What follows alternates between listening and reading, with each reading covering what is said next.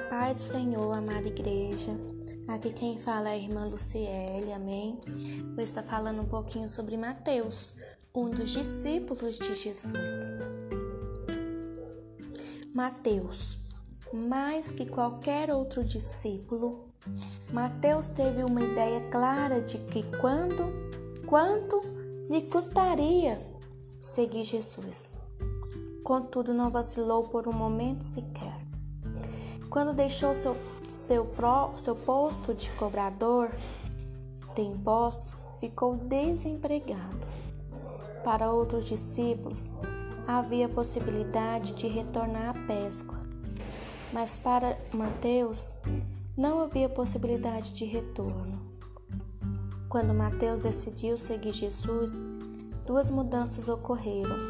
Primeiro, Jesus deu-lhe uma nova vida. Mateus não apenas passou a fazer parte de um novo grupo, ele pertencia ao Filho de Deus. Não somente aceitaram um estilo de vida diferente, como agora era uma pessoa aceita. Para um cobrador de impostos desprezado, essa mudança teve de, é, essa mudança deve ter sido maravilhosa. Depois, Jesus deu a Mateus um novo propósito para a aplicação de suas habilidades. Ao seguir Jesus, a única ferramenta de trabalho que Mateus ainda levava consigo era a sua pena. Desde o início, Deus fez de Mateus um guardião dos registros o chamado de Jesus permitiu que Mateus empregasse suas habilidades da melhor maneira possível. Mateus era um observador perspicaz e, sem dúvida alguma, registrou o que viu ao seu redor. O evangelho que traz o seu nome é o resultado de, desse importante trabalho. A experiência de Mateus indica que a vida de cada um de nós, desde o início, pode ser considerada obra de Deus em andamento. Deus nos concede muitos dons, mesmo antes de sermos capazes de responder conscientemente a seu chamado.